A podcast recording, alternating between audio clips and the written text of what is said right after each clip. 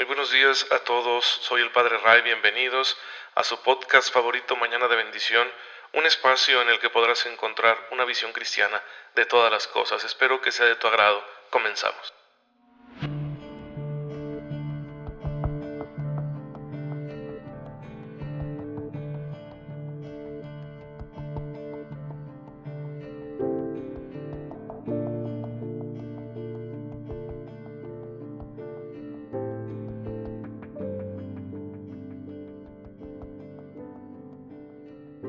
Muy buenos días hermanos, bienvenidos a su podcast católico favorito Mañana de Bendición.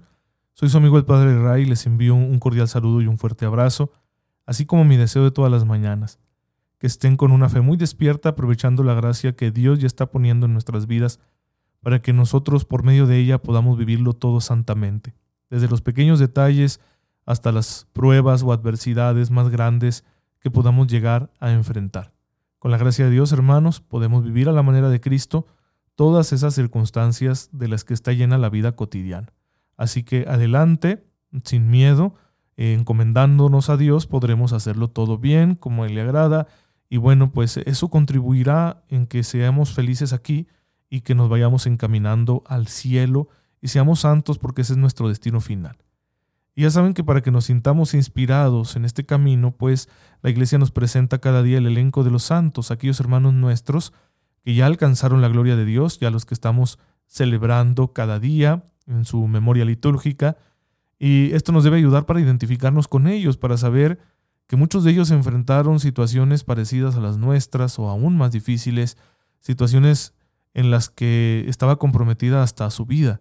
Y bueno, nosotros podemos vernos en circunstancias semejantes y por esa misma razón, pues, eh, con la gracia de Dios sabemos que podemos responder fielmente a estas cuestiones que nos presenta la vida, a los retos, a las tentaciones, a las luchas e incluso a las persecuciones y hasta las persecuciones violentas.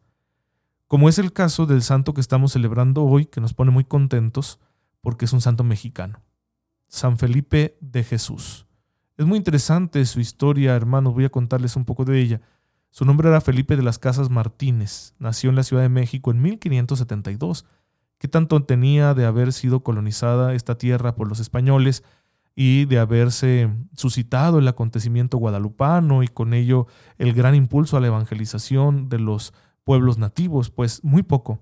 Así que él ya nació aquí, sí, de sus eh, padres eran españoles y le bautizan y le intentan formar como cristiano, aunque tenía un carácter muy complejo que le llevó pues a buscar eh, satisfacciones muy egoístas. Entonces, pues llevó una vida disoluta, ¿no? especialmente cayendo en aquello de los juegos de azar, que era una actividad muy popular por aquel entonces.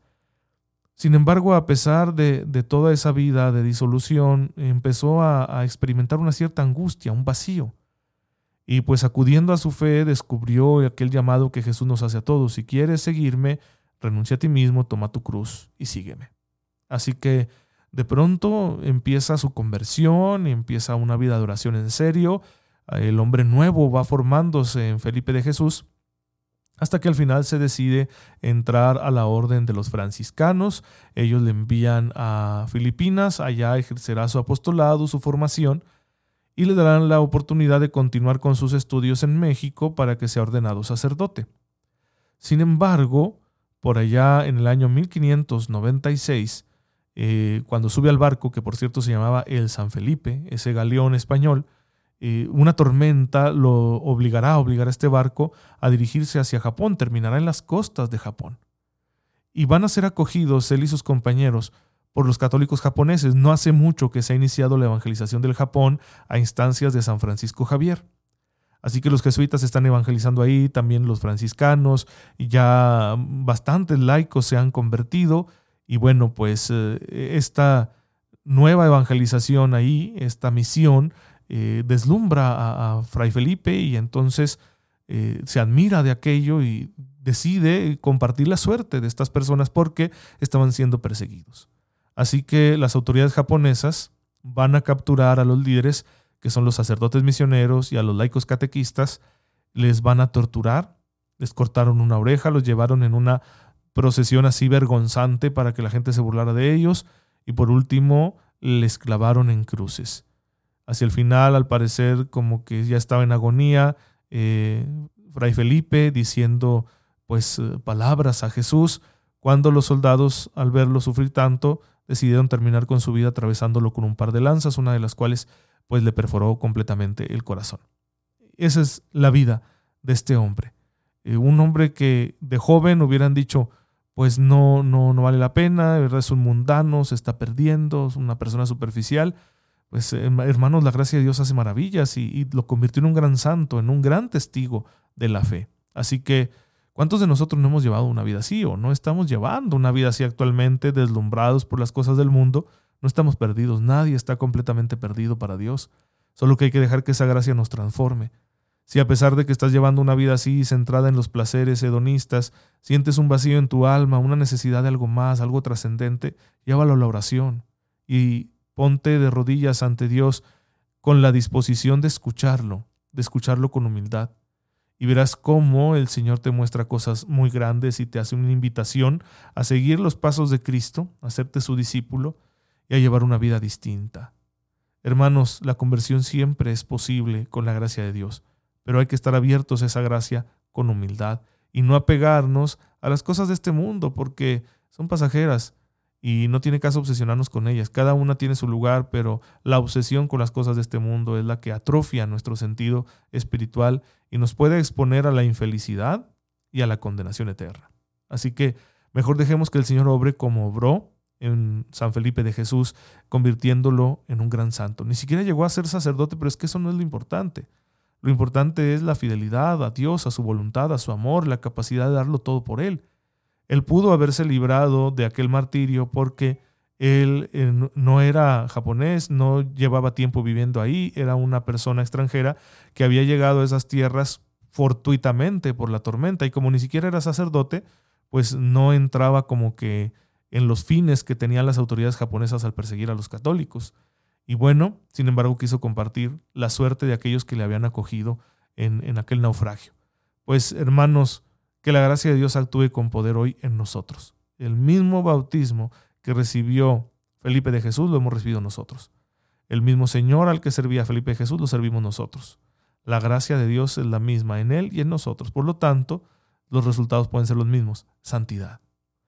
Bien, hermanos, y pues ya saben, la santidad comenzará siempre por la observancia fiel y amorosa de los mandamientos, cosa que estamos estudiando aquí en Mañana de Bendición, siguiendo la pauta que nos da el catecismo de la Iglesia Católica. Ya estamos en el noveno mandamiento, que es un mandamiento que condena el dejarnos llevar por la concupiscencia de la carne, es decir, por el deseo sexual desordenado. ¿Y cómo funciona esta lucha que tenemos nosotros con esta realidad que es la inclinación al mal, concretamente en los deseos sexuales? Pues gracias al bautismo. El bautismo nos llena de la gracia de Dios, claro, el bautismo no borra la concupiscencia. Por eso, a pesar de estar bautizados y que se nos borró el pecado original con el bautismo, seguimos luchando con la concupiscencia, con la inclinación al mal. Dios así lo permite, pues para que nosotros sigamos creciendo en virtud y seamos humildes. ¿Cómo se va a manifestar la gracia de Dios para que nosotros seamos dueños de nosotros mismos y no nos dejemos dominar por la concupiscencia de la carne? Bueno, se necesita vivir la virtud de la castidad, pero hacerlo con un corazón recto e indiviso es decir, no con eh, simplemente represión, diciendo, me voy a imponer este régimen porque yo no quiero cometer un pecado en ese sentido. No, tiene que ser libremente. A eso se refiere un corazón recto e indiviso, un corazón que realmente quiera amar al Señor. Y además, pues eh, con mucha humildad, porque tendremos que ser pacientes, no va a ser un camino fácil. También hay que cuidar mucho la rectitud de nuestras intenciones, hay que buscar el bien verdadero, eh, seguir lo que nuestra conciencia nos dice con la gracia de Dios, porque hay que ser honestos y en ocasiones estamos permitiéndonos cosas que nos refuerzan esa concupiscencia y no queremos dejarlas. Entonces hay que tener mucha pureza de intención. Si la familiaridad con alguien, el trato con alguien, pues me está perturbando, si me está invitando a pecar, pues lo mejor sería no, no prolongarlo. Y a veces nos mentimos nosotros mismos y decimos, no pasa nada, sí, yo sé que tengo que luchar, pero al mismo tiempo mantengo aquí esta familiaridad con toda lo cual persona, pues no se va a poder. Igualmente habrá que cuidar los sentidos. Los sentidos alimentan la imaginación. Y si no cuidamos estas realidades, pues va a ser muy difícil que logremos dominar estas pasiones desordenadas que se despiertan en nosotros. Por eso dice el libro de la sabiduría, capítulo 15, versículo 5, la vista despierta la pasión de los insensatos. Y todo ello, hermanos, con espíritu de oración. Solo puede vivir en perfecta continencia, en castidad completa, aquella persona que esté llevando una vida de oración. ¿Por qué? Porque, hermanos, el área de nuestra vida en la cual se ancla la concupiscencia de nuestra carne es un área muy importante, es nuestra dimensión afectivo-sexual y nos pide amor, nos pide ser amados y, nos pide buscar con quién experimentar ese amor. Y si yo simplemente reprimo los impulsos, los movimientos que se dan en esta área de mi vida, pues lo que va a suceder es que no voy a aguantar mucho tiempo. Sin embargo, cuando yo llevo una vida de oración seria, esto me abre a la experiencia del amor de Dios y el amor de Dios es un amor que satisface.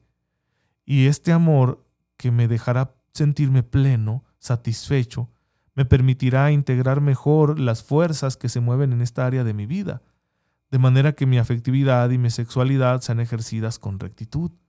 En ese sentido, será más sencillo poder vivir la castidad o la continencia, según sea el caso, ¿no? Porque esto depende del estado de vida de cada quien.